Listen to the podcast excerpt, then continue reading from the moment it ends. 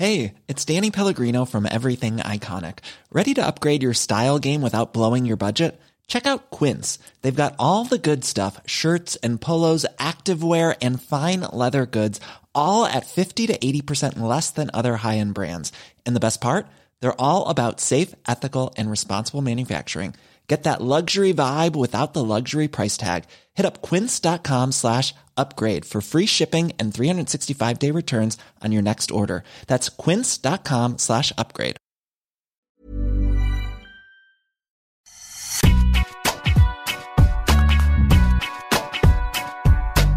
Salut à tous, bienvenue dans Deep Impact, votre podcast tennis à retrouver tous les jours pendant la quinzaine de Roland Garros sur eurosport.fr. Je suis Adrien Yo et à mes côtés aujourd'hui, il est fidèle au rendez-vous comme depuis le début de la quinzaine et le sera jusqu'au bout. Arnaud Di Pasquale. Salut Dip. Salut Adrien, on verra ça. Euh, salut Bertrand, salut Maxime. Il a peut-être craqué, il a peut-être craqué. À ses côtés, il nous prépare des entretiens très intéressants avec des personnalités qui gravitent autour du tennis pendant Roland Garros. Et il y en a une en préparation pour euh, vendredi, si je ne dis pas de bêtises, ou pour jeudi. Christophe Roger Vasselin. Pour jeudi. C'est Bertrand Millard qui est avec non, nous. Pour demain, pour ce mercredi même. Ouais, ouais, pour ce mercredi. Euh, c'est Christophe Roger Vasselin, absolument. On a reçu un demi-finaliste à Roland Garros. Salut à tous les trois, et notamment euh, jeune Alcaraz de la Pente. Tu m'enlèves mon intro, tu vois, j'allais dire. Merde. Lui, il a été repêché après un forfait de dernière minute euh, lundi.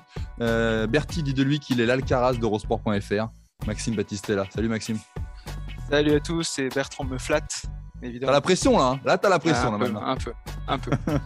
Attention, comme- parce comme que Alcaraz tout à l'heure, j'ai la t'as deux vieux- T'as deux vieux Ramos en face de toi encore là, ce soir. je vais m'en sortir comme lui, je vais m'en sortir. Bah écoute, on espère. En tout cas, ça sera au programme de la première partie euh, parce que Alcaraz a bien failli quitter le tournoi dès le deuxième tour. Il a été malmené comme jamais par euh, Albert Ramos Vignolas. Il a sauvé une balle de match pour finalement s'imposer en, en 5-7. On en parlera dans la, dans la première partie. Lui aussi a eu chaud, mené 2-7 à 0. Zverev a renversé le cours du match face à Sébastien Baez. Euh, après Tsitsipas mardi, Auger Aliassime dimanche, ça fait trois top 10 qui ont remonté en handicap de deux manches. On verra que ce n'est pas si commun. Et puis on terminera avec, euh, on se pro- projettera sur le, programme de, de jeudi avec euh, la française Léolia Jean-Jean, l'ex-meilleur espoir du tennis français qui a dû mettre sa carrière entre parenthèses à l'adolescence avant de revenir. Aujourd'hui, elle a 26 ans, elle est 227e joueuse, joueuse mondiale. Elle a passé le premier tour et elle affrontera Carolina Pliskova jeudi. Mais ce parcours, il interpelle, il y, a, y a des choses à dire sur la formation des jeunes, sur ce qui peut leur arriver. Deep, il nous éclairera là-dessus. Un programme bien chargé, messieurs. Allez, Deep Impact, c'est parti. 4h34 d'un combat intense avec des coups incroyables, des défenses de dingue et aussi une fébrilité hein, des deux côtés. Au final, Carlos Alcaraz qui s'en sort 6-4 au cinquième après avoir sauvé une balle de match au quatrième set. Euh, Maxime, Bertie, vous avez suivi ça de près dans les entrailles de Roland Garros. Euh, Racontez-nous euh, ce match, qu'est-ce qui s'est passé? On, se disait ça allait le faire pour, pour Carlos Alcaraz. Et puis attention, Albert Ramos Vignolas, c'est un spécialiste de terre battue, c'est pas si simple que ça. Et puis Alcaraz, il y a peut-être eu un peu de fébrilité.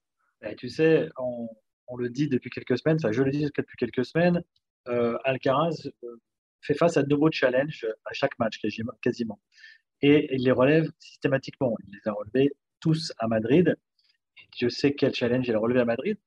Et là, euh, aujourd'hui, c'était le challenge de jouer contre un vieux briscard sur terre battue, un vieux terrien briscard sur terre battue, espagnol, gaucher, euh, sur un cours avec aujourd'hui euh, pas mal d'humidité, parce que le temps est devenu plus lourd en fin de journée et donc un cours plus lent.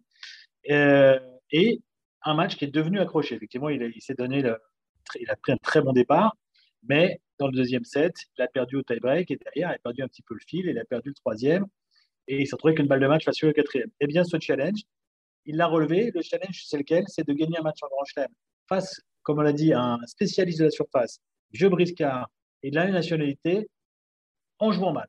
C'est quand même fort, en jouant mal pendant 4 sets, parce qu'au cinquième, c'était un festival. Mais en jouant quand même assez mal pendant la majeure partie de ce match. Euh, en étant extrêmement tendu, effectivement, en étant euh, euh, pas du tout le, Alcaraz de Madrid, beaucoup de fautes, pas beaucoup de longueur de balle, pas mal de fautes en revers, pas mal de fautes au retour de service aussi, même sur seconde balle adverse, des fautes dans le filet. Donc, un, Alcaraz, on l'a senti pas bien, pas dans une bonne journée, pas de sensation aujourd'hui. Et puis, cette balle de match, c'est même pas lui qui la sauve, hein, c'est Ramos qui, qui la rate, en fait, qui, qui joue vraiment petit bras et qui va avoir un gros passage petit bras d'ailleurs à ce moment-là. Et au cinquième, même s'il y a eu des hauts et des bas, et pas toujours du bon niveau. On a retrouvé parfois des fulgurances, on a retrouvé des coups extraordinaires, notamment pour débreaker un point fantastique de la part d'Alcaraz, qui a réussi à se relibérer à la fin. Et il a quand même fini ce match en patron, 3 aces dans le dernier jeu de service. Euh, quand on 5-4 au 5e, c'est pas simple après un match aussi galère depuis 4h30. Donc voilà, un challenge de mm. plus de, de, de, de, réussi pour lui, de remporter pour lui.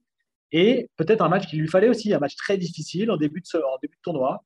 Il faudra récupérer, bien sûr, mais il est jeune. Et euh, en ayant sauvé une balle de match, c'est important. il reviendra tout à l'heure avec Zverev, et c'est important. Ça peut avoir son importance. On a toujours l'impression un peu, quand tu as sauvé une balle de match, d'être un survivant dans un tournoi. Et ça, souvent, on voit que ça aide aussi. Donc voilà, bravo à lui. Euh, c'était un match très difficile, mais il, coche de nouveau un petit, c'est le petit emoji euh, vert, la tchèque. Et ben voilà, c'est fait pour lui. Ouais, après, comme tu le disais, pendant 4-7, Deep, il a fait son âge un peu, non? Il y a eu des moments de fébrilité, comme disait Bertie, sur des, des deuxièmes balles, il a mis dans le filet c'est voilà, il n'est pas non plus si euh, surhumain que ça. Il, reste quand même un, jeune joueur de tennis de 19 ans qui a encore euh, euh, à se perfectionner. Le jeune joueur de 19 ans, il aurait perdu justement. celui dont on parle là, celui qui finalement n'a pas la maturité, n'a pas l'état d'esprit, n'a pas cette, cette, dimension mentale, en fait, me semble-t-il. Et en fait, moi, ce que je retiendrai, alors évidemment, il y a des matchs où, on joue moins bien, où on ne joue pas bien, où c'est compliqué, où les conditions sont changeantes. Mais là, en fait, une nouvelle fois, il montre ses ressources, plus que ses faiblesses. Ses faiblesses, à la limite, on en a tous et il en aura toujours. En revanche, ce qu'il faut, c'est réussir à avoir des parades. Et là, une nouvelle fois, il montre qu'il est capable, dans un moment, ben, extrêmement compliqué de, s'en sortir. Et c'est ça qui est complètement fou. C'est ça qui est complètement dingue. Euh, parce qu'à la limite, encore une fois, et on en a d'autres là, des, exemples de jeunes très attendus, de joueurs très en forme, euh, sous le feu des projecteurs, qui finalement ben, trébuchent. Lui, il est pas loin, hein, mais il gagne. Et ça, c'est la grande différence. Elle est énorme, cette différence, à, à mon sens. Ce qu'il va falloir, en revanche, c'est ne pas répéter quand même sur les premiers tours ce genre de, décon... enfin, de déconvenu. Ça reste une victoire, hein, mais quand je dis déconvenu, le fait de jouer aussi longtemps et de, de peut-être laisser trop d'énergie pour espérer aller très loin dans le tournoi. Voilà. Maxime, il avait besoin d'un match comme ça, toi aussi, tu penses, pour, euh, pour grandir, et là, ça va lui. Il a évacué le, le 5-7. Il a, il a, évacué le 5-7 et puis euh, il a évacué aussi peut-être, enfin on peut le penser, le, le match piège euh, qu'il y a souvent dans une quinzaine à gérer. Et euh, ce qui était le plus surprenant, en fait, c'était pas que pas que le challenge, euh, le, défi soit, soit dur à relever contre un vieux Brescar expérimenté, c'était que au premier set, il a survolé le match. 6-1, oui, au premier. 6-1. Et on, voyait, on, on, blaguait un peu avec Bertrand, on se demandait combien de, combien de jeux il allait laisser dans les deux sets suivants à, Ramos. Euh, pour, pour dire la vérité, j'étais euh, encore plus, euh, plus, extrême. Après, attention, attention à ne pas sous-estimer quand même son adversaire. Hein. non, non, mais justement, on l'a fait, on l'a fait, on l'a fait parce que on a vu ce premier set là. Moi, avant, le match, avant le match, je me disais, non, le mec a 35 ans, il sait, il, a de l'expérience dans les grands chelems, il a cette patte gauche euh, qui est toujours difficile à, gérer, euh, notamment quand on n'a pas trop, trop l'habitude de jouer, euh, de jouer des gauchers. il a aussi cette manière d'imposer une espèce de faux rythme. À, son adversaire et, en fait progressivement ce qui nous a étonné c'est que Ramos a pris le contrôle du match mais le contrôle euh, littéralement, c'est-à-dire qu'il a dicté les échanges. Alcaraz était le plus souvent sur la défensive, très loin de sa ligne de fond, à faire l'essuie-glace. Et, euh, et c'est peut-être ça qui est pour moi le plus, euh, le plus fort dans, dans la capacité qu'a eu Alcaraz de s'en sortir, c'est que tactiquement, il n'avait pas les solutions il n'avait pas les solutions, euh, même ses amortis. Euh, l'amorti, c'est un de ses grands points forts. Il adore la jouer en, avançant quand il contrôle le point, tout ça. Là, il y, en a une dizaine, une quinzaine qu'il a joué par dépit, parce qu'il n'avait plus de solution à l'échange. Et euh, d'ailleurs, il a perdu plus souvent le point sur ces séquences qu'il ne l'a gagné. Et puis, malgré tout, malgré cette, ce manque de solution, et, et, et, on, et on, peut le dire, cet état presque de panique à certains moments dans, dans, les échanges, eh ben, il n'a jamais renoncé. Alors, ok, Bertrand l'a dit, c'est Ramos qui l'a un peu aidé sur la balle de match en expédiant un, coup droit dans le filet, un coup droit facile entre guillemets pour lui. Mais, mais, mais Alcaraz s'est battu et c'est un des points communs qu'il a un, des points communs qu'il a avec Nadal, c'est que jamais, jamais, jamais c'est fini, même si, même s'il est mal, même si, euh, tout ne tourne pas rond, euh, on ne peut pas dire en fait vraiment euh, si on si n'a pas le score en face des yeux, à quel, s'il est, s'il est prêt de tomber ou s'il est prêt de gagner.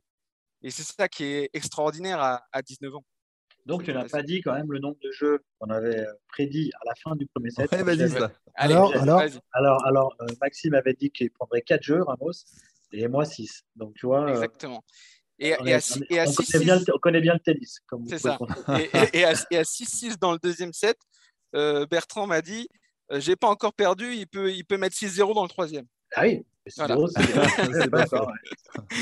voilà, on, on, avait du pif, vraiment, vraiment, un sacré pif. Non, mais il, a, il, est étonnant. Il a même, euh, je vois même dans sa façon de, jouer avec le public pendant le match ou même à, la fin où il, dit qu'il se sentait carrément à la maison. Il a, il a mis le public dans sa poche. On reconnaît un peu là-dessus. On prend toujours la même comparaison avec Nadal où à la fin il remercie toujours le public. Il y a un côté, euh, il y a un côté, je me mets le public dans la poche. Euh, venez m'aider parce que je vais avoir besoin de vous. J'ai besoin de vous aujourd'hui, mais je, sens que c'est comme ça que ça va, ça marche. Si je veux aller loin dans, ce tournoi, il y a quand même une espèce de maturité dans ce où il va chercher le, le public. C'est ça, c'est beau aussi ça. Il, va chercher. Oui, pardon. Non, il y a ça. Et il y a aussi un autre truc moi, que j'ai repéré. Euh, c'est le jeu des regards avec Juan Carlos Ferrero. Alors, euh, Deep euh, connaît son Ferrero par cœur, parce que c'est dans la même génération, ils ont joué en même temps. Mais aujourd'hui, Juan Carlos, le regard, les regards lancés par Caras, forcément, à nombreux moments étaient inquiets. Et on a senti aussi que son entraîneur était beaucoup plus tendu, tout en essayant de ne pas le montrer. Donc il y avait des petits sourires, mais un peu, un peu jaunes.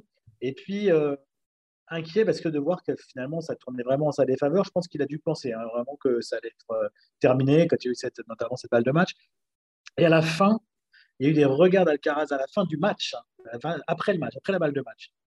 Ferrero, au début, il fait euh, ça, le geste vraiment. il le fait après la balle de break. Juste avant, juste avant, juste avant, il fait ça. Et après, une fois que c'est fini, il y a un vamos, il y a un, point serré, bravo.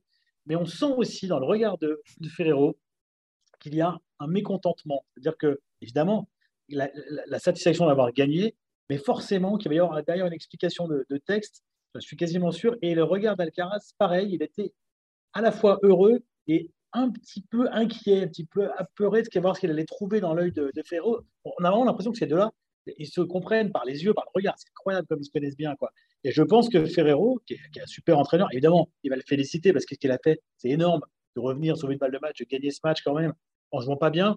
Mais je pense aussi qu'ils vont avoir du, boulot, qu'ils vont euh, voir aussi les aspects négatifs, parce qu'on sait à quel point ils sont méticuleux, et qu'il va travailler certainement encore euh, le coach sur ce match. Pourquoi il y a des choses qui n'ont pas fonctionné aujourd'hui, etc. Et, ça lui donne encore des bases de, travail. Pour montrer d'ailleurs que le travail est loin d'être fini. Donc moi, ce jeu de regard entre les deux à la fin m'a beaucoup intéressé. Euh, et, je le regarde en, permanence parce qu'il c'est incroyable comme il se parle par les, par, les yeux. Et du coaching par les yeux. C'est du coaching par pas les du coaching, sur le match était fini, mais quand même après, mais c'est vraiment des. Tu sens qu'il se passe des trucs et tu sens presque ce qu'ils pensent l'un et l'autre. Après, ouais, Adrien, sur le fait d'embarquer le public, euh, moi je crois que les joueurs qui embarquent euh, le public en général, c'est des joueurs. Alors, il y, a plein de catégories, mais celle-ci, là, c'est le joueur qui a 200% tout le temps.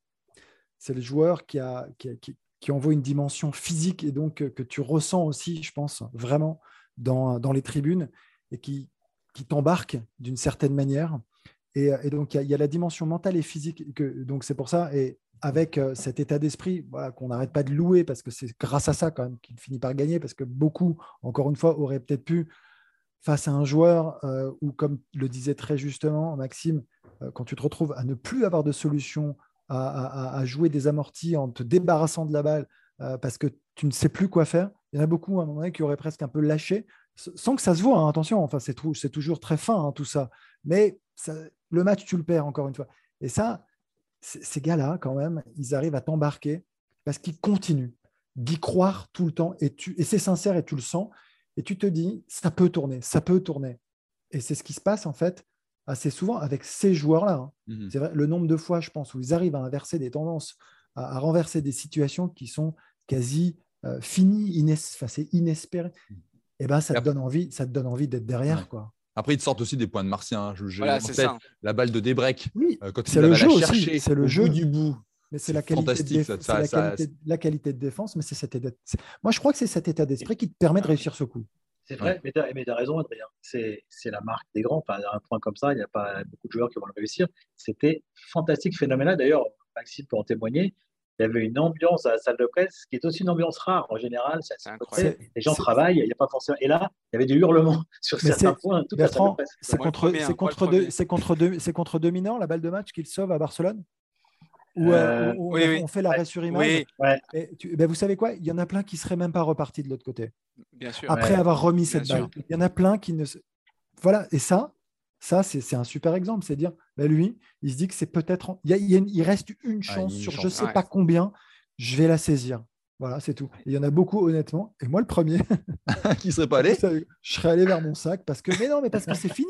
Mais le- oui. mais c'est vrai. Ouais. Non, mais là, la balle de Débrec, c'est fantastique. On pensait tous que Fantastique. Euh, il a la volée Ramos Vignolas, il met un, un re- un revers, sauf qu'il le met un peu trop tranquillement. Et du coup, il- là, il se dit Ah, il y, a- il y a quelque chose à faire. J'y vais, je cours, je Ouais. cours. Et derrière, il la met en coup dans le coin, au fond, au fond à gauche. Et il y a aussi le point où il y a une volée très longue de Ramos qui est remise. Il fait quand même une remise derrière lui. Euh, Carlos Alcaraz, il la joue derrière lui en revers, en demi-volée. Derrière, il y a deux smash, un smash décentré sur la ligne quand même de Ramos, un deuxième smash pas terrible, le troisième un peu mieux, et il finit par, euh, il remet tout et il finit par le faire euh, craquer, voler dans le filet. C'est, c'est- c'est aussi, c'est- il y a des points comme ça effectivement qui sont marquants. Mm. Mais quand même bravo à Ramos parce qu'il a joué Ouais. Techniquement, parfaitement. hein. Il a joué des balles cotonneuses, beaucoup de volume euh, avec son coup droit sur le, sur le revers d'Alcaraz. Après, il s'est ouvert le cours souvent. Il est parti en longue ligne, en coup droit, avec, quelques très très belles attaques, beaucoup de très belles attaques de coup droit. Tactiquement, il a très bien joué et il s'est passé à un point quand même d'un super exploit. On a hâte déjà de revoir euh, Carlos Alcaraz au, troisième tour. Ça arrivera euh, vendredi. J'imagine qu'on sera tous euh, concentrés pour aller voir ce match-là. On vous en parlera évidemment dans Deep Impact. On aura envie également d'aller voir un, autre joueur, Alexander Zverev, qui a failli lui aussi quitter le tournoi. On va en parler dans la deuxième partie. Alexander Zverev a souffert, mais il est passé lui aussi, mené euh, 2-7 à rien. Il est remonté face à Sébastien Baez pour s'imposer euh, 7-5 au euh, dernier set. Il a également euh, sauvé une balle de match. Avant lui, euh, Stefanos Tsitsipas a lui aussi lutté face à Musetti euh, mardi. Félix Auger-Aliassime également face à Varias dimanche.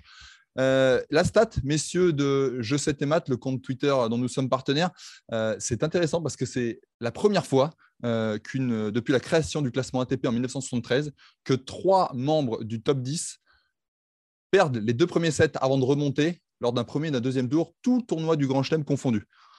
C'est-à-dire que, on va, on va le dire, hein, c'est Laurent Verne qui nous a soufflé cette, cette stat, on a, on a demandé à la, vérifier, et effectivement, c'est quelque chose de rarissime que des membres du top 10 euh, fassent des débuts de tournoi comme ça aussi, aussi compliqués. Messieurs, qu'est-ce qui s'est passé euh, pour Zverev? Est-ce qu'il y a eu un, est-ce qu'il y a eu aussi un peu de, de tension, de pression? Qu'est-ce qui se passe, Maxime? J'ai envie de dire euh, un peu comme d'habitude quand il se lève du mauvais pied. non, mais c'est ça. hein. C'est-à-dire que avant, avant le tournoi, on avait fait un sur Eurosport.fr, on avait fait un papier sur les huit, huit joueurs euh, non, de tête de, non de tête de série qu'il fallait éviter. Et dans ces huit joueurs, il y avait notamment euh, Sébastien Baez, qui est un jeune Argentin, petit format à la Schwartzmann, et qui, euh, a gagné un tournoi Estoril, qui fait une très belle saison sur terre battue, qui est 36e mondial, donc qui est, tout près d'être tête de série.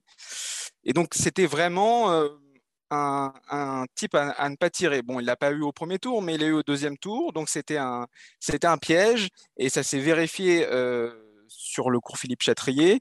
Ça s'est vérifié parce que Baez est entré dans la partie sans complexe, avec son jeu de terrien, euh, son coup droit lifté, euh, son intensité sur tous les points. Et aussi, il faut bien le dire, parce que Alexander Zverev, euh, lui, n'y était pas. Alors, il y avait l'excuse du vent, et ça a pas mal soufflé à un certain moment, notamment en début de match, premier set notamment. Mais non, c'était surtout sur le plan mental. Zverev, on aurait dit qu'il pas, s'était pas réveillé ce matin. Euh, il était très loin de sa ligne, comme ça lui arrive souvent quand il est pas sûr de lui, quand il n'a pas de bonnes sensations. Et donc, euh, résultat, s'il a laissé le jeu, euh, il a laissé Baez faire le jeu. Et ça a duré 2-7. J'avoue qu'à 6-2, 4-0 Baez, je pensais que c'était mal parti, vraiment très mal parti, que, que Zverev allait passer à la trappe. Mais quand, euh, quand Zverev a un peu réagi, et même s'il a perdu le deuxième set 6-4, je me suis dit que Baez avait encore beaucoup de chemin à faire, comme Mouzetti la veille face à Tsitsipas. Euh, ce, sont quand même des, euh, machines, machines de guerre sur le, sur le plan physique, ces top joueurs. Donc, c'était encore loin d'être fait. Et puis, qu'est-ce, que ça dit, euh, Deep, de, de, ces, de, ces joueurs? Parce que c'est quand même des, top joueurs, mais pourquoi ils n'arrivent pas à bien démarrer? C'est quand même, c'est pas, c'est pas un cas unique. Il y en a trois là quand même sur les deux premiers tours qui, euh, qui, qui, qui, vacillent, quoi.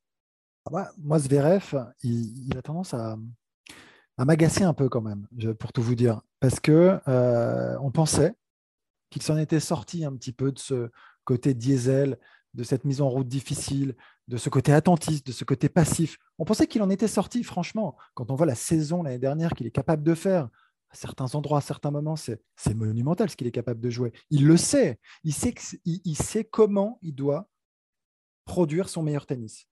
C'est, à un moment, il, se l'est prouvé lui-même en allant chercher des matchs colossaux. Enfin, je parle les Jeux Olympiques, le Masters. Enfin, c'est, quand même costaud. Et là, depuis le début de l'année, quand même, j'ai l'impression qu'il est rebranché sur courant alternatif. Il a envie, il n'a pas envie, il est crispé, il est tendu, il en parle aussi. Peut-être qu'il y a des problèmes en dehors du cours, j'en sais rien. Mais euh, quand tu le vois arriver comme ça euh, sur le terrain, et son adversaire, tu as raison, hein, Maxime, c'est un très bon, très bon joueur de terre battue. Mais il ne peut pas prendre 6-2-4-0, soyons sérieux, 3 secondes. C'est impossible. Il ne joue pas. Pour moi, il n'est est pas encore, euh, c'est même pas du retard à l'allumage, il n'a pas allumé. Il n'a rien mis. C'est-à-dire qu'il il, est passif, il, laisse son adversaire produire du jeu, qui joue très bien. Bah, tu joues forcément mieux quand tu as un adversaire qui te met des balles à mi-cours, euh, dans lesquelles tu peux rentrer. C'est plutôt très agréable et c'est sympa. Et, et, tu le fais briller, en fait. Il l'a fait briller. Et puis à 4-0, c'est ce que tu dis, il a commencé à jouer et là, ça s'est équilibré. Moi, je pensais qu'il allait remporter la cinquième manche plus facilement. Il sauve une balle de match, il s'en sort. Mais attention, parce qu'il est en train de retomber dans ses travers. Euh, et, ça, c'est plutôt inquiétant parce que ça a été son défaut pendant de nombreuses années, euh, jusqu'à ce qu'on croit tous, hein, j'ai l'impression, je te vois opiner, euh, Bertrand, mais ah si tu me rejoins, on, a le sentiment que c'était terminé. Moi, j'avais l'impression que ça appartenait un peu au passé, tout ça. Et finalement, c'est en train de revenir, peut-être trop régulièrement. Et c'est pas comme ça, franchement, qu'il va pouvoir aller chercher un grand chelem, parce que ce qui lui manque, c'est ça, lui. Ah oui, je suis complètement d'accord. Euh, effectivement, il y a le pédigré des adversaires, parce que là, tu as, donné les trois, les trois chiffres, Adrien. Bon, euh, tu ne sais pas si je jouais quand même Musetti, premier tour, hein, c'est comme un cadeau. Musetti sur terre battue. Euh, Musetti, ça a du mal à gagner en 5-7. Hein. Musetti, il est jeune, et effectivement, pour l'instant, il a, il a cette limite-là, et tant mieux pour Tsitsipas. Après, euh, on l'a dit aussi, c'est un très très bon joueur, un, très, un, jeune joueur très bon. Il a été très bon, notamment au Masters Next Gen l'année dernière, et il va être bon sur, sur, en plus, sur, je pense, sur les surfaces. Donc, euh, effectivement, si lui fait un, bon début de match et que son adversaire est aux abonnés absents et qu'il est encore euh, vestiaire, euh, ça, ça, peut tourner mal. Mais moi, Zverev, ça, ça c'est pas d'aujourd'hui.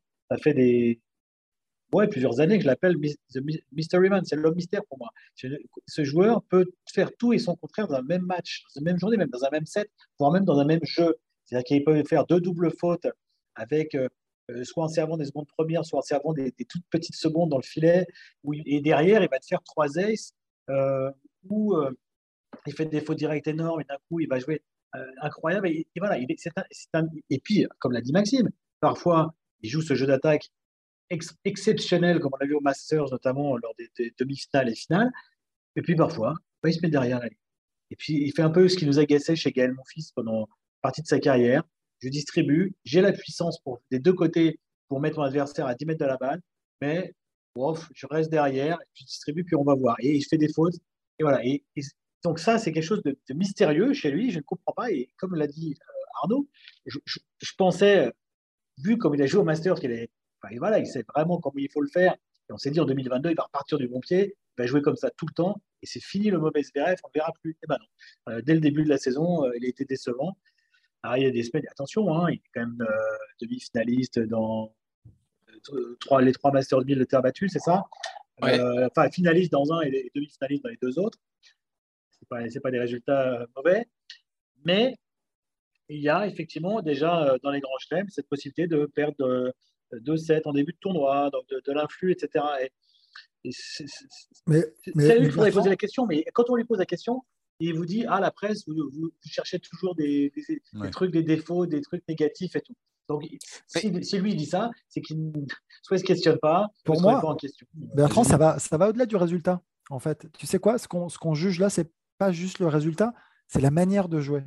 Oui. C'est ça en fait. Parce que mm. tu sais quoi S'il fait ses deux demi et sa finale sur terre, mais que euh, il met tous les ingrédients pour pouvoir gagner. C'est-à-dire parce que ce n'est pas en étant derrière qu'il va pouvoir aller jusqu'au bout et lever le trophée. C'est impossible, on le sait, face euh, aujourd'hui à la, concurrence sur le circuit, il n'y parviendra pas.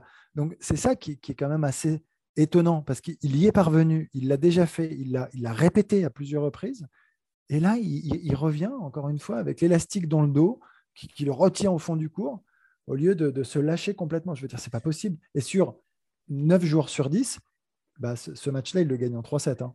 Mais il y a un problème mental aussi. Je que... Ah oui, bien sûr qu'il y a un blocage. Bien sûr qu'il y a un blocage, Et, au, même au service. Parce que pourquoi d'un seul coup, il se met à faire des doubles fautes et, il montre sa nervosité parfois de façon incroyable pour un joueur de ce classement. C'est extrêmement rare qu'un top 3, 4 mondial, euh, d'un seul coup, se mette à montrer qu'il tremble, à faire des doubles fautes, avec des tout, petits bras, des, des, toutes petites secondes, etc. C'est extrêmement rare.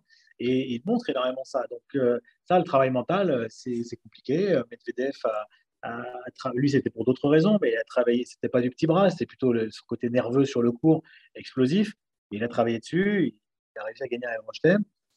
Est-ce que Zverev va pouvoir travailler là-dessus? Je crois qu'il faut d'abord qu'il s'avoue les choses. Et je te dis, quand on lui pose des, certaines questions en, interview, bah, j'ai eu l'occasion de le faire à Monte Carlo, souvent, c'est euh, ah, mais vous, les journalistes, vous trouvez toujours un truc négatif. il va falloir qu'il travaille sur le mental. C'est pas négatif de lui dire euh, euh, c'est le même match qu'hier, un très bon premier set, mais le deuxième plus difficile, il a fallu remonter un break. Et là, il te regarde et te dit vous êtes négatif. Ok, bah donc. tu portes pas la critique. Ah, en tout cas, il répond pas aux questions. non, mais c'est assez paradoxal, comme, comme le disait Bertrand. C'est un, un, joueur fait de paradoxe. Il est capable aussi euh, en huitième de finale de l'Open d'Australie, quand il passe complètement à côté contre Chapovalov, il est capable aussi de dire en salle de presse j'ai aucune excuse, c'est inadmissible l'attitude que j'ai eue, j'étais, euh, j'avais presque pas envie d'être là, euh, j'avais pas eu j'ai pas eu de révolte, c'est pas la faute de mon entraîneur, c'est pas la faute de mon préparateur physique. Il a dit ça, il a dit ça en conférence de presse. Donc en fait, c'est comme si il parfois avouait les choses à la, face du monde sans se l'avouer vraiment à lui-même, sans, que mentalement il prenne en compte vraiment euh, ses problèmes. Euh, pour faire une autre comparaison, euh, il y a Daniel Medvedev.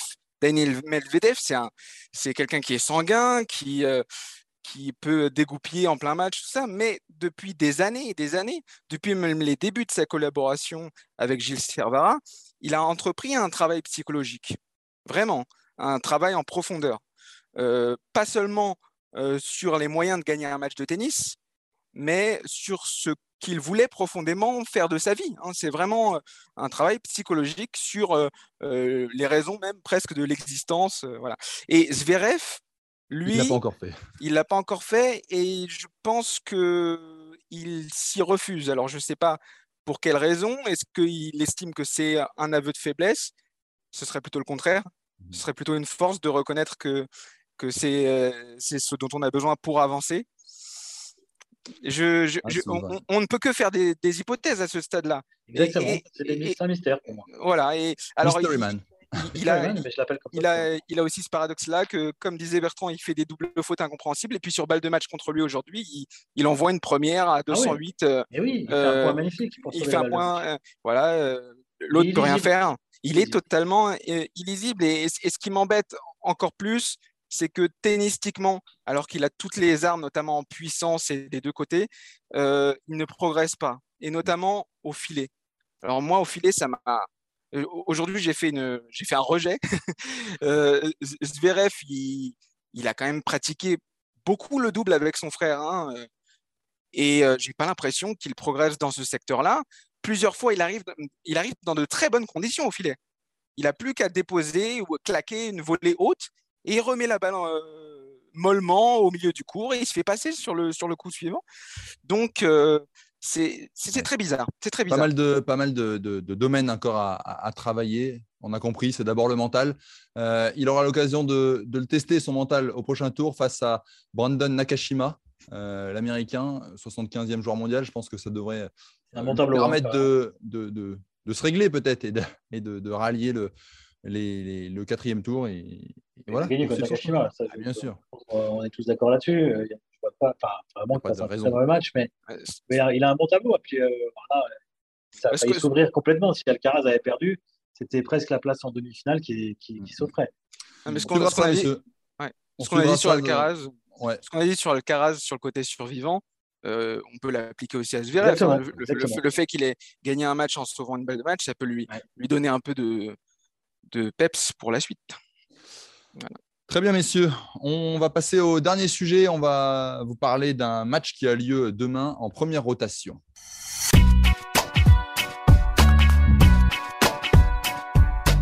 Elle a été longtemps euh, cataloguée comme ex-meilleur espoir du tennis français. Léolia Jean-Jean fait parler d'elle cette semaine. Elle dispute à, 26 ans son premier Roland Garros. Elle sera opposée au deuxième tour euh, jeudi à Carolina Pliskova. Euh, mais cette 227e joueuse mondiale revient de loin, de très loin, puisqu'elle a, bien failli ne jamais euh, finir professionnelle. Euh, si on retrace son parcours rapidement, pour ceux qui n'ont pas suivi, et je vous conseille d'aller voir sur eurosport.fr un excellent article de, Laurent Vergne qui, qui parle d'elle. grand espoir, je, je, le disais, soutien de la fédération, les sponsors qui affluent, puis une blessure, grosse blessure, triple luxation de la rotule gauche fin des illusions. Ses parents lui disent ce serait peut-être bien de reprendre les études. Euh, exil aux États-Unis pour des études, euh, un master de finance notamment. Et puis, il décide de se relancer euh, sur le circuit. En 2022, trois finales, dont un titre. Elle obtient une wild card pour Roland Garros. Et là, elle bat l'Espagnol Nuria Parisas Diaz, 45e mondial. Trois finales, dont un titre sur le circuit ITF. Hein. Ouais, oui, bien, sûr. C'est pas le, c'est, l'équivalent des challengers. Tout ça pour parler un peu des, des jeunes qui ont la difficulté de, devenir euh, professionnel, euh, élevé très tôt quand ils sont des adolescents euh, au rang de star. et derrière, il faut arriver à passer le cap. Deep, toi qui as occupé un moment le poste de, DTN, tu as dû en voir des jeunes qui sont des grands espoirs, etc. Les difficultés que, qu'il peut y avoir à, passer le cap, parce qu'en fait, ce même pas des ados, des fois, ils sont déjà élevés. Et aujourd'hui, je pense, sur Instagram, il y a plein de joueurs qui sont déjà à 8 ou 10 ans, ils ont déjà plusieurs milliers de followers derrière, il y a un cap quand même à franchir. En fait, son histoire à elle, euh, j'allais dire, il y en a plein. Mais elle était vraiment promise à un avenir enfin, presque trop certain, j'allais dire, où, c'est là où c'est peut-être un peu dangereux. Il y avait presque même pas de place euh, au fait que, ça n'arrive pas. Enfin, C'est-à-dire que c'est, on en était à ce point, on ne parlait vraiment presque que d'elle, en se disant, voilà, on a très tôt la future top 10. Alors, on pourrait très bien dire, bah, Richard Gasquet a été un peu dans, la peau aussi de, cet athlète, de cet espoir. Il, y a fait face malgré tout. Alors, même si on lui reproche certaines choses encore, c'est difficile, mais c'est comme ça. Donc, il y a quand même un poids très lourd à porter très tôt, avec, euh, comme tu le dis, je pense que c'est important, les sponsors, euh, euh, l'argent, les wildcards. je pense que tout cet environnement est assez dangereux d'une certaine manière et en même temps, euh, c'est très singulier. Je pense que ça dépend aussi des caractères. Là, ce qui s'est passé, c'est que c'est une blessure en effet qui l'écarte. Elle est plus suivie par ses sponsors. Elle est écartée des cours, des pistes pendant de nombreux, enfin, nombreux mois. Et c'est la dégringolade. C'est, je ne sais pas après mentalement si elle a parlé de son état. Euh, je ne sais pas si on peut parler de, de, déprime ou pas. Enfin, mais, je pense que tu te sens blessé parce que tu te sens trahi parce que tu as l'impression que plus personne n'est là au moment où tu en as le plus besoin. Et ça, c'est aussi assez violent, mais vraiment, le terme est faible même, je pense. Euh, et on l'a tous un peu vécu ça, à un certain degré, hein, encore une fois, de se sentir lâché bah ouais, par un partenaire, par la fédération pour certaines, pour certains, parce qu'il y a des choix qui, à faire. Et je pense qu'à un moment, c'est là où l'environnement, j'ai dit putain d'ailleurs, et euh, l'environnement, l'environnement, il doit être hyper solide, hyper fort, hyper costaud, parce qu'on est jeune et qu'on a entre 12 et 18 ans, et c'est là qu'on se forge vraiment euh, pour la suite. Et, c'est dur. Alors, oui, mais il y en a plein, en fait. Là, on parle d'un bel exemple parce que cette fille est en train de revenir et je lui souhaite d'aller le plus loin possible et de continuer derrière surtout. Surtout, euh, je ne sais pas, je ne l'ai pas vu jouer sur son premier tour. J'ai hâte, j'aimerais vraiment la voir jouer sur ce deuxième tour. Mais euh, en tout cas, il y, en a beaucoup des athlètes comme ça qui sont laissés sur, sur, sur, sur le bord de, de, de, de, la route comme ça et qui, qui reviennent jamais. Il y en a un paquet, il y en a même beaucoup plus que ceux qui réussissent dans l'absolu, mais on n'en parle jamais. Et là, c'est pour l'instant, en tout cas, j'ai l'impression que c'est plutôt une belle histoire. Euh, mais je pense que ce qu'il faut, c'est se mettre à la place de, de, ces, de ces jeunes qui vivent des choses euh, pas, pas communes très tôt auquel il faut faire face. Et euh, si tu n'es pas bien entouré, tu parlais, c'est Maxime qui parlait de la dimension la psychologique à ce moment-là, euh, et ben, il y en a qui se relèvent jamais, tout simplement, jamais, parce que, et puis qui vont complètement ailleurs et qui font même un rejet, même, je pense, à un moment de, d'un truc que tu as adoré plus que tout, vraiment. Il y, a, des exemples de, joueurs, de joueurs ou de joueuses qui, euh, qui craque et qui arrête euh, presque avant même d'avoir dit ouf. quoi. 18-20 ans, euh, le, tennis, ah, le bol. Barty a arrêté la première fois à 18 ans. Hein. Et il arrête maintenant. Mais, mais, euh, sans, avant qu'il y en ait qui, qui aient réussi, il y en a plein en fait. Ce que je veux dire, c'est qu'entre 18 ah et 22 ans, et je peux vous dire toute la passion qui pouvait les animer, enfin, j'en suis convaincu, qui du jour au lendemain raccrochent. Mais qui ne Vraiment du jour au lendemain. Ouais, ouais, ouais, ouais vraiment. Vraiment parce que cette, espèce de, de, sensation de plus être euh, accompagné, euh, qu'on ne croit plus en eux, je pense que c'est aussi ça, et donc de ne plus se sentir porté. Tu, parlais des, des, sponsors, enfin des entraîneurs, de l'environnement, et il y a même les familles qui commencent, enfin les parents qui commencent à douter. Mais c'est presque humain. De, enfin, je sais pas, il faut se mettre aussi à la place des parents de dire bah, peut-être que finalement, il faudrait avoir un plan B. Je ne sais pas si, si ça marche pas. Et sauf que là, tu te sens encore une fois un peu délaissé euh, par ton entourage le plus proche, alors que toi, ton seul rêve, c'est bah, de, jouer au tennis, d'en faire ta vie et de jouer bah, sur le central, sur le Philippe Chatrier à Roland Garros.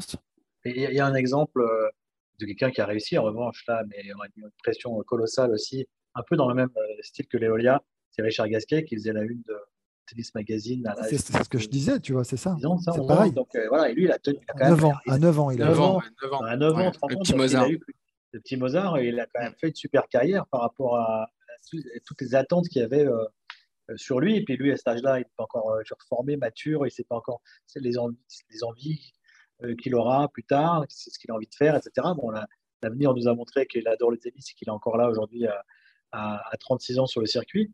Mais, là, tu vois, soit, soit, tu perces, soit tu perces vite et tu es précoce, soit c'est très dur oui, et après, tu vois, par rapport à ce que tu disais, euh, en fait, euh, bah, j'ai eu la chance aujourd'hui pour mes entretiens, et vous les retrouverez dans, les prochains jours, mais j'ai la chance de rencontrer deux joueuses françaises complètement euh, différentes. Océane Babel, qui a 18 ans, qui est en pleine formation, avec Georges Goven notamment, Excel Michon, et qui euh, vient de faire le troisième tour des qualifs ici, qui est donc encore complètement en, phase d'apprentissage. Et euh, Elixane Lechemia, ça vous dit peut-être rien, mais qui est une joueuse française, c'est de double, voilà, cher, qui joue en double, euh, qui ne fait plus que du double. Et c'est des profils complètement différents. Et pourquoi je parle de ça? Parce qu'Océane Babel, je vais poser des questions. Elle, elle est encore en phase de construction, donc c'est de savoir se fixer des objectifs. Est-ce qu'elle a vraiment envie? Donc oui, elle a vraiment envie de quelque chose de tennis. Et euh, quels sont ses objectifs, etc. Et finalement, jusqu'où ira-t-elle? Est-ce qu'elle aura l'envie? Et finalement, est-ce qu'elle va garder cette motivation euh, jusqu'à quel âge? Et puis les Chémiens, elle, c'est un exemple intéressant parce que c'est une joueuse qui a vu très rapidement qu'elle ne serait pas assez forte pour aller plus haut en simple, pas plus haut que 200, 250. Donc, comme elle aime quand même beaucoup le tennis, elle là, comme l'a dit Deep, elle aurait pu raccrocher et dire bon, mon potentiel n'est pas suffisant, euh, je ne gagne, gagne pas un rond, euh, je ne gagne pas ma vie, j'ai besoin de faire autre chose. Mais non, elle aime le tennis, elle a trouvé une porte de sortie qui est, plus qu'une porte de sortie, qui est devenue une spécialiste de double, gagner sa vie et faire le circuit, parce qu'elle aime le circuit, gagner un tournoi, gagner un tournoi l'année dernière, WTA, et, et, finalement devenir à nouveau heureuse. Elle a eu ce terme, vous verrez dans l'entretien, mais elle est passée d'une joueuse malheureuse de simple à une joueuse heureuse de double. Donc chacun son parcours et, euh, ils sont forcément, comme l'a dit Arnaud, tous euh, très atypiques, chacun son parcours et pour essayer de trouver justement une sorte de bonheur qui n'est pas toujours facile à trouver. Maxime? Oui, il a, mais euh, Bertrand a, prononcé le, le mot clé là-dedans, c'est vouloir jouer au tennis ou pas. Euh, ces, champions-là, ces, jeunes précoces, 8, 10 ans, 12 ans, euh, on, les, euh, on leur fait une pub d'enfer. Enfin, dans le cas de Richard Gasquet, c'était le cas, c'était le cas avec Tennis Magazine. Il n'a pas très bien vécu d'ailleurs. Il en a pas, Il a pas très bien vécu. Qui est sorti là. euh, Mais à chaque la fois, à séquence chaque, photo, etc., qui avait duré euh, des heures et tout. Un ga- à- ça à reste chaque- un gamin 9 ans. ouais, à chaque fois, à chaque fois qu'on lui en parle, il, traîne- il continue de dire qu'il traîne ça comme un boulet, quoi. Il- il- c'était trop tôt et, euh, surtout, euh, c'est décider de ce qu'on veut faire de sa vie. Et à cet âge-là, à 9 ans, on peut pas savoir ce qu'on qu'on veut faire de, de sa vie. Donc, ce, qui est, ce, que, ce que ça dit du, problème de la formation des champions, c'est que est-ce qu'il est-ce qu'il faut, euh, comment dire, imposer un, un accompagnement psychologique obligatoire? Ça me paraît, ça me paraît un peu, un peu trop, mais en tout cas le proposer. Et ça, ça pendant la- longtemps, la fédération euh, a hésité à le faire, puis elle l'a fait ces dernières années. Mais euh, c'est, euh, je, je pense que Elle le fait, trouver du crime, sens, elle trou- le fait- trouver du elle le- sens. Elle le fait depuis longtemps quand même. Je nomme, je, Ouais. je précise quand même parce que Ouais, il faut pas raison. croire, Mm. faut pas croire que c'est récent. Il faut pas croire que ça fait 3-4 ans. Non, non, Non, non, je je- disais que c'était un, tabou dans les années 90-2000 et Exactement. Mais depuis, 2010, de- franchement, 2010, depuis ah ouais. 2010, ça s'est mis en, place et en, en plus, je t'avais d'ailleurs interrogé sur le sujet l'année dernière. J'avais fait un, un- un sujet sur le, le- le- comment préparer l'après-carrière pour les, pour les champions et notamment pour certains, et même pas tout le temps pour les champions, mais aussi pour les joueurs euh, moyens qui ne gagnent justement pas assez et qui euh, doivent se résoudre parfois à, abandonner, euh, à abandonner leurs rêves pour euh, poursuivre euh, d'autres activités. Donc, gagner, gagner sa vie en jouant au tennis, c'est le privilège de, peu. Et heureusement, pour, elle, Léolia Jean-Jean va peut-être pouvoir le faire. Elle, elle, elle, elle- vivait au jour le jour hein, depuis qu'elle a repris fin 2020 euh, sa carrière. Euh, il y avait même des semaines où elle ne pouvait pas jouer parce que euh, elle n'avait pas les financements pour le faire. Et là, ce- en gagnant le premier tour à Roland Garros, elle, a- elle a touché un petit pactole qui va lui permettre de, de voir venir. Elle va rentrer dans le top 200 déjà. Elle redonne le sourire à son banquier, elle a dit. Voilà, exactement. Bon, exactement. Et donc euh, demain contre Carolina Pliskova. Jeudi euh, à 14, à- en première rotation sur le Simone Mathieu, oui. voilà, c'est- par définition, elle n'a rien à perdre. Donc euh, ça va être. faire. euh, Moi, je te dis, elle va ça- le faire. en tout cas, ça va être super à, super à regarder. Et, et, euh, et voilà, elle est, elle est, elle est peut-être relancée pour une, euh, pour une seconde carrière qui est en fait une première carrière, puisqu'elle avait été fauchée en plein élan. Elle a dit, hein, elle, elle- elle- elle a le mental d'une joueuse de 19 ans, même si elle a 26 ans, mais comme elle n'a Ouais, pas connu, donc elle est fraîche, elle a envie. Quand tu bats, quand tu bats une 45e, déjà, tu te dis, bon, il y a un certain niveau. Moi, je pense qu'elle elle va monter, elle va, elle va aller haut cette fois. Attention à Pliskova, euh, qui, euh, Ouais. qui, qui, depuis son retour de blessure, euh, joue, joue pas euh, top top. En plus, sur terre battue, c'est pas forcément sa meilleure surface. Et puis, elle est très préoccupée forcément par l'arrivée de son petit neveu ou petite nièce qui va arriver très vite, puisque Christina, sa sœur jumelle, si vous regardez les réseaux sociaux, est enceinte de, de beaucoup là. Donc, euh, ça va pas tarder. Ah bon? Si l'accouchement pouvait arriver là, cette nuit C'est- par exemple, euh, c'est tout bon pour la française. C'était la, mi- c'était la minute people, toujours Eh bien, bien, on renseigné. suivra Bertrand. ça. Merci, Bertrand. important. Ça compte C'est dans la important. tête des joueuses. Ça a du Merci messieurs pour cette euh, émission. Euh, je vous rappelle également que l'autre émission sur Eurosport 1 est à suivre tous les jours à 17h45 avec Deep, Eurosport Tennis Club La Terrasse, avec des invités sympas. Euh, mercredi, il y avait Gaëtan Roussel. Jeudi, euh, il y a Antoine Duléry, le, le comédien. Donc, euh, toujours des moments Ah assez oui, sympas. super. On peut voir, et voilà, avec des séquences agréables. Donc, euh, n'hésitez pas à vous connecter sur On Eurosport peut voir 1. Deep aussi avec les cheveux au vent quand même, ce qui est. Ah ouais, Ah Il y a oui. souvent du vent sur la terrasse. c'est- la, la Ce qui n'est- pas rare. C'est La pas rare, crinière. ça. Très bien. Et puis pour nous, bah, le podcast, vous le retrouvez sur toutes les bonnes plateformes d'écoute, Deezer, Spotify, Acast ou Apple Podcast. N'hésitez pas à nous noter, à nous laisser un commentaire. On est toujours preneurs. Et puis comme ça, vous recevez les nouveaux épisodes directement sur votre smartphone. Messieurs, je vous remercie. Euh, on se dit à, à très vite. Demain, c'est euh, Seb Petit qui prend la suite. Euh, on fait tourner la bande pour que tout le monde soit, soit, soit présent pendant ce Roland Garros. Allez, à vite. Alcaraz messieurs. sera toujours là. Alcaraz qui a parlé d'Alcaraz. Bien sûr. L'Alcaraz d'Eurosport.fr sera de nouveau là. Et on retrouvera Laurent. Non, je sais plus. Bref. Allez, oui, ciao, messieurs. Merci Adrien. Ciao, ciao. Allez. Merci Adrien. Ciao. ciao.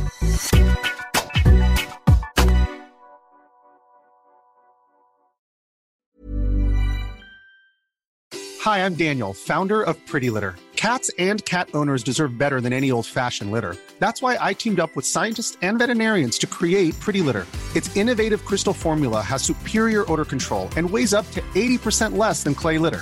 Pretty Litter even monitors health by changing colors to help detect early signs of potential illness. It's the world's smartest kitty litter. Go to prettylitter.com and use code ACAST for 20% off your first order and a free cat toy. Terms and conditions apply. See site for details.